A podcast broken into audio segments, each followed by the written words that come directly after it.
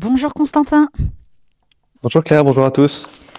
Nous sommes ravis de vous retrouver pour cette nouvelle revue de, France catholique. Donc nous allons commencer avec un événement qui nous touche de très près, à savoir la venue du pape François à Marseille.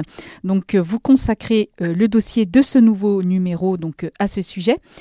Vous dites que dans la cité phocéenne, le Sacré-Cœur joue à domicile.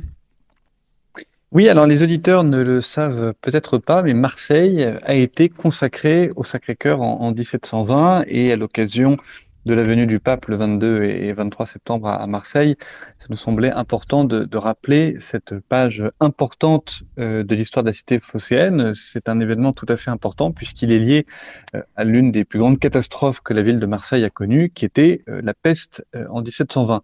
Puisque à l'époque, un, un, vaisseau qui s'appelait le Grand Saint-Antoine, qui venait de, de l'Orient, eh bien, a rapporté la maladie de la, peste euh, qui s'est répandue dans Marseille.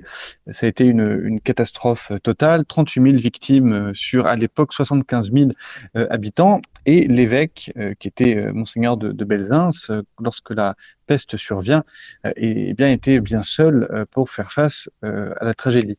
Alors, pour comprendre comment s'est mis en place cette consécration au Sacré-Cœur, il faut remonter un petit peu plus loin dans, dans l'histoire et, et s'attacher à la figure de sœur Anne-Madeleine euh, Rémusat, qui est née en 1696.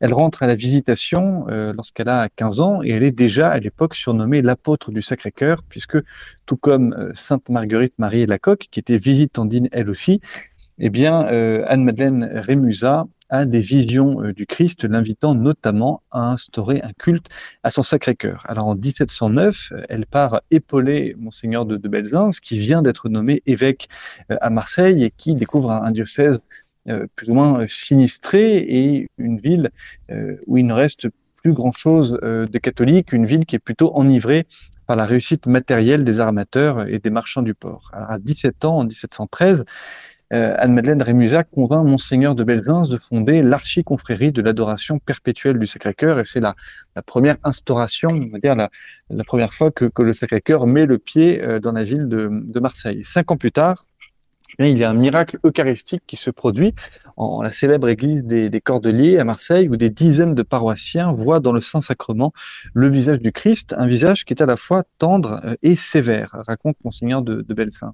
Et au même, euh, même moment, Anne-Madeleine Rémusat reçoit une vision un grand fléau s'abattra sur Marseille si les gens euh, ne se corrigent pas. Alors la suite est connue, la peste survient, il y a euh, l'héroïsme de monseigneur de Belzins qui se rend au chevet des malades, qui maintient euh, envers et contre tout le, le culte. Hein. On a raconté dans dans un des, des, numéros que nous avons publiés euh, à l'époque du confinement, il y a euh, quelques mois euh, déjà, que si beaucoup d'églises étaient fermées, eh bien Monseigneur de Belzins avait quand même maintenu le culte, notamment en organisant des, des messes au croisement des rues, afin que les, les, habitants, les Marseillais, puissent, depuis leurs fenêtres, puissent assister à la messe malgré tout.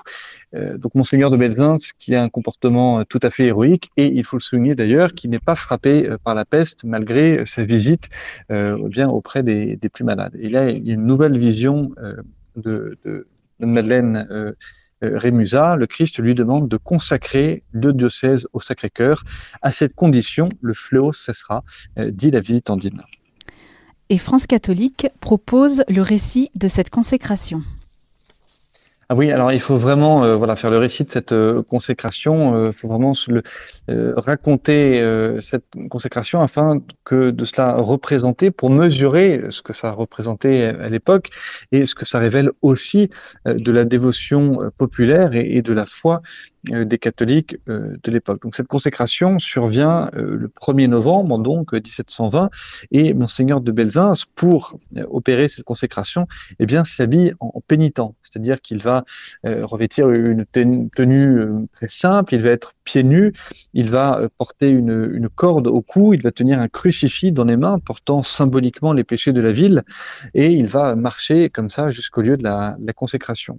Et c'est à ce moment-là qu'il va consacrer donc la ville et les habitants, donc les Marseillais, au Sacré-Cœur de Jésus. Et là, euh, miracle ou coïncidence, euh, on constate que l'épidémie euh, régresse immédiatement. Mais à ce moment-là, les échevins, c'est-à-dire euh, les magistrats, ne sont euh, pas convaincus euh, de la démarche et ils sont tout simplement absents lors de la messe de consécration au Sacré-Cœur et même plus grave, ils vont s'opposer à la réouverture des, des églises.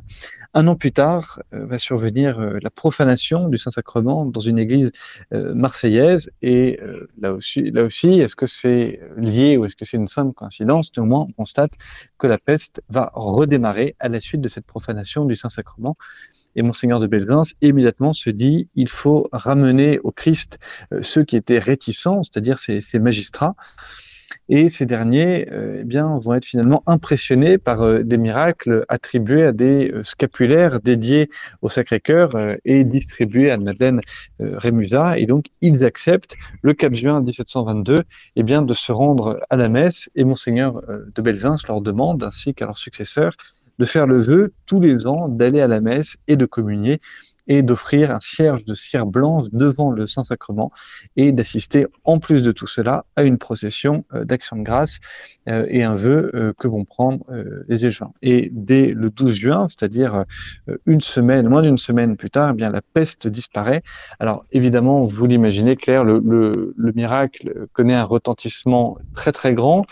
Euh, le culte du Sacré-Cœur va se diffuser partout autour de Marseille. Il va atteindre Toulon, Aix, Arles, euh, Carpentras, Avignon. voilà toute cette histoire hein, ainsi que celle des grands autres, euh, grandes autres figures marseillaises comme Timon David ou encore l'abbé Fouque sont bien évidemment à retrouver dans le France catholique de cette semaine. Et nous restons toujours à Marseille. France catholique propose en effet un entretien avec l'abbé Jean-Raphaël Dubrul, supérieur des missionnaires de la miséricorde divine. Quelle différence faire entre mission et prosélytisme? Oui, alors nous, nous restons euh, dans, dans, le sud, effectivement, avec les missionnaires de la, la miséricorde divine, qui sont euh, voilà, notamment euh, très implantés dans cette région-là, et puis surtout dans, dans, le diocèse de, de Fréjus-Toulon. Alors, quelle différence faire entre la mission et le prosélytisme? C'est une question effectivement qui est importante à poser, puisque on a tendance aujourd'hui à étendre le prosélytisme à l'annonce pure et simple de l'Évangile. Tout devient donc suspect euh, de prosélytisme, mais ainsi, ben, la moralité, c'est qu'il ne faudrait, voilà, il ne faut brusquer personne, il faudrait vivre sa foi discrètement, de façon privée, sans la montrer, bref, euh, vivre caché pour vivre heureux pourrait-on dire, euh, vivre caché pour vivre chrétiennement. Or, euh, le prosélytisme, rappelle l'abbé euh, Dubrul, eh bien c'est un terme précis. Cela veut dire asséner la vérité ex abrupto, c'est-à-dire sans tenir compte de son interlocuteur. On pourrait dire asséner la vérité en forçant la conscience. et pour le dire encore autrement, la raison pour laquelle tous les papes et notamment le pape François euh, appelle à, se méfier euh, du prosélytisme, c'est que en étant euh, prosélyte, eh bien, ça veut dire qu'on force quelqu'un à croire alors que la personne ne, ne le veut pas. Or, tout l'enseignement de l'Église est consiste bien à dire qu'on ne peut pas forcer, on ne peut pas aller contre la liberté de quelqu'un et que si quelqu'un ne veut pas croire, eh bien l'Église ne peut pas forcer euh, cette personne euh, à croire. Et donc, ce qui distingue le missionnaire du prosélyte, euh, ce n'est pas l'annonce de l'Évangile, c'est bien la charité. Et ça, c'est bien ce qu'explique l'abbé du Brûle. Et que donc, ce n'est pas prosélyte que de faire de l'évangélisation, mais que si on veut évangéliser, il faut le faire avec charité tout en ayant précisé bien évidemment que euh, charité ne va pas sans vérité et que la charité peut être musclée, mais en tout cas, il ne faut pas brusquer ou aller à l'encontre de la liberté et de euh, de la conscience euh, des personnes. Alors pourquoi est-ce que nous avons demandé aux missionnaires de la miséricorde de nous parler de l'annonce de l'évangile? Eh bien, c'est bien parce qu'ils fondent toute une partie de leur apostolat sur l'évangélisation et notamment sur l'évangélisation des, des, musulmans avec qui, explique-t-il, il est facile de parler de Dieu, contrairement euh, des agnostiques euh, ou des athées. Les musulmans, rappelle-t-il, sont touchés par la figure de la Sainte Vierge, par exemple, sont touchés par la notion d'amour euh, que Dieu a pour les hommes, ou encore très touchés par la certitude que Dieu veut sauver les hommes. Voilà, ce que, ce que font les hommes ensuite de cette volonté de Dieu de les sauver, c'est autre chose, mais en tout cas, les musulmans sont très touchés de cette idée que Dieu veut sauver tous les hommes. Alors, l'abbé Dubrul aborde aussi la question du dialogue interreligieux. Ça, c'est un point très intéressant, puisque comme le prosélytisme, cette notion de dialogue interreligieux euh, est très présente dans euh, notre société, société et souvent d'ailleurs assez euh, mal comprise. Et c'est ce que dit euh, l'abbé Dubrul dans les colonnes de France catholique de, cette semaine. Il est toujours intéressant euh, d'apprendre à se connaître, dit-il, mais il ne s'agit pas seulement de constater qu'il y a partout de belles âmes. Il ne peut pas y avoir de dialogue sans le désir profond d'annoncer le Christ. Et il conclut, parce que nous croyons que la plénitude des moyens du salut se trouve dans la foi chrétienne et dans l'Église, l'annonce de l'Évangile est un cadeau. Merci beaucoup euh, Constantin et nous allons euh, terminer cette revue commentée avec euh, le Tour de France des sanctuaires mariaux et donc pour le sanctuaire marial d'aujourd'hui, direction évidemment les Bouches du Rhône, Notre-Dame de la Mer. Oui, alors nous faisons un petit détour, hein, parce que d'habitude nous, nous, suivons la liste des départements dans l'ordre alphabétique. Nous avons déjà traité les Bouches du Rhône, mais dans un numéro qui parle de Marseille, difficile effectivement de ne pas se rendre euh, au bord de, la Méditerranée pour évoquer euh, le sanctuaire marial de Notre-Dame de la Mer, surtout que l'histoire euh, de Notre-Dame de la Mer est très émouvante, ou plutôt, euh, on pourrait dire, plutôt donne le vertige. Alors, le, premier sanctuaire qu'il y avait avant Notre-Dame de la Mer était un sanctuaire, ça peut paraître surprenant, euh, un sanctuaire qui était dédié à la euh, déesse Artémis. Alors, je dis ça peut paraître surprenant, mais en fait, ça ne l'est pas tellement, puisque l'un des génies du christianisme a été, bien évidemment, de d'investir, de réinvestir les lieux païens pour eh bien apporter, j'allais dire, le, bon sacré qui était le, sacré euh, de l'Église. Et pourquoi je dis euh, que le sanctuaire Notre-Dame de la Mer euh, eh peut donner le vertige, eh bien c'est tout simplement parce qu'il est euh, dédié euh, aux, différentes euh, Maries à l'époque qui étaient Marie Salomé et Marie Jacobée dont les reliques se trouvent dans l'Église.